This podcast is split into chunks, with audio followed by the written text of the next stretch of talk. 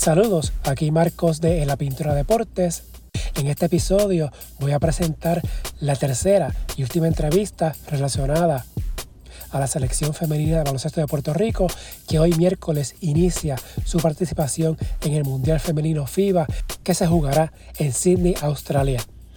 Antes de aceptar el compromiso de jugar por la selección de Puerto Rico a nivel internacional, Maya Holinshek no conocía mucho del equipo, pero ahora que lleva un tiempo entrenando con el quinteto boricua, su deseo es hacer historia con el combinado.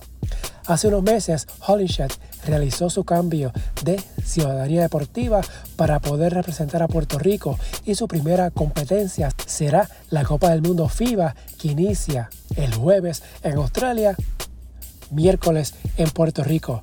Holinshek es una delantera de 6 pies, 3 pulgadas de estatura y con solo 22 años de edad está firme en sus planes con la Selección Nacional de Puerto Rico. En este episodio se habla con Holinshek sobre su decisión de jugar por Puerto Rico, su integración y su futuro con el combinado. En la descripción del episodio está el enlace de la nota de esta historia.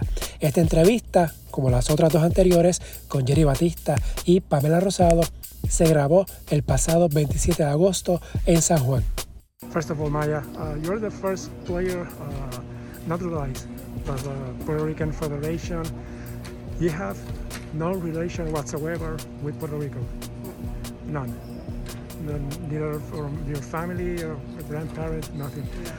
When you received the approach from Puerto Rico to try to play for the national team, what were you thinking first? Um, I just immediately thought about uh, the amazing opportunity I had to go play internationally. Um, you know, the USA, you know, they have tons of great players and, you know, a lot of politics that are involved with, you know, selections of those players. So um, when I was offered an opportunity to come play in uh, international um, aspect of basketball, um, I just couldn't pass it up. Um, Puerto Rico was someplace that, you know, I've never been before and, you know, was some, somewhere I could, you know, build my own, you know, start my own journey.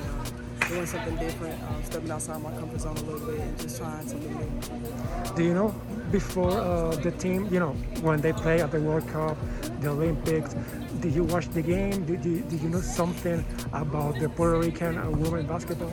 Um, I didn't know anything about the organization. Um, I did see a couple players um, come across, and I kind of remembered like what the uniforms looked like. So being offered from here, I kind of kind of resonated. And like one of the things that I did first was watch the game that they played against the USA. Um, I know that's I know people say that's not a you know good game to watch, but you know USA, you know they're one of the best in the world. So um, to see how they performed against them, kind of get you know that feel of really what to expect when it comes to playing in the World Cup and being in the FIBA. Um, being in the FIBA level, um, it's, it's, just different, and I, I appreciate you know uh, Puerto Rico reaching out and believing in me to help their program.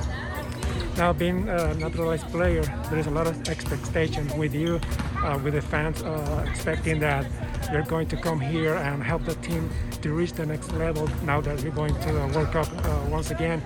Uh, first of all, how you're you're doing dealing with those expectations that you're coming out to the team and you're going to the World Cup right now? You know, I just really block them out. Um, you know, things that have led me here are doing things that I have, I'm able to do and things that are well within myself. So coming here and not really, you know, thinking about the expectation, letting all the pressure build up. You know, just continue to do what I've done and continue to get better in those aspects. You know, finding different things um, to help my teammates get better. Um, I know they're expecting a lot, so of course, you know, you want to do well for an organization that's brought you in and you know believed in you. So of course, I'm going to play hard. I'm going to do everything in my power to, at the end of the day, win the game. But um, yeah, I try not to, you know, give in to the pressure because the pressure can lead to you know mental things and you know overthinking and things like that. And I don't ever want to you know overthink the game and overthink something that I've been doing for a long time. At college, you play I think forward and center, right? Mm-hmm. Now with this team, you basically maybe you could play another position, maybe like a three, playing uh, front of the basket. Mm-hmm. What you can bring to this team? Um, I, I can bring a lot of versatility and also just a lot of just really versatility. Like they can use me at the three spot, they can use me at the four spot, the five spot. Um, being able to defend all spots, I think, is something that they're really excited about. Being able to hedge or switch with you know different players. Um, I think they can just use me in a lot of aspects that you know a lot of other players. Um, to open up a lot of other players. Um, I, I want to be used in a way that you know will help my teammates, um, will help the team win if anything. Um, being able to play the three spot, being able to guard the three spot. But the benefits of you know being able to play through all those positions is that you know you can switch with um, other bigs because of you know height wise and things like that. So um, being able to do that, you know, I can guard all levels, all positions, and every day I'm trying to practice that and get better even more, just move my feet because I haven't been used to guarding guards all the time. And how has been these two, three weeks with the team?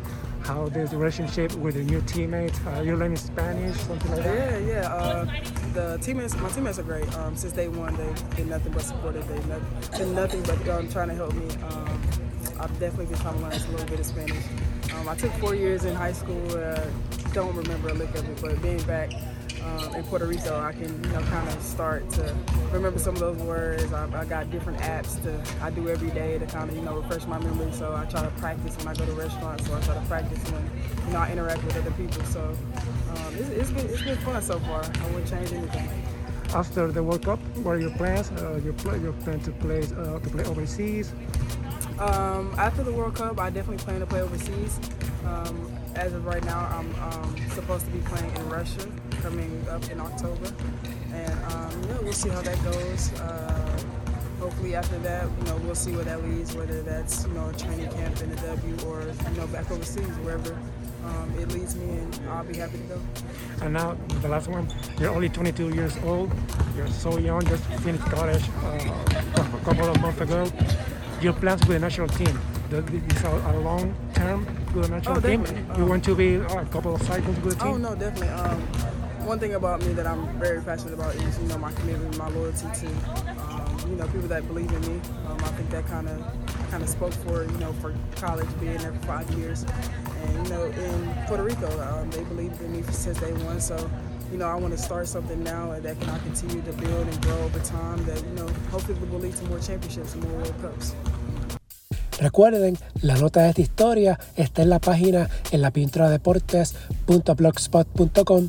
Pendientes a la página, las redes sociales y su aplicación de podcast favorita para que sepan cuándo sale el próximo escrito y la publicación de la entrevista en formato podcast. También, dependiendo cuándo se resuelva el problema de energía eléctrica en Puerto Rico debido al paso del huracán Fiona el pasado fin de semana. Estaré regresando con resumen deportivo y más adelante con el podcast versión entrevista. Así que nuevamente pendientes a su aplicación de podcast favorita. Gracias por la sintonía y hasta la próxima.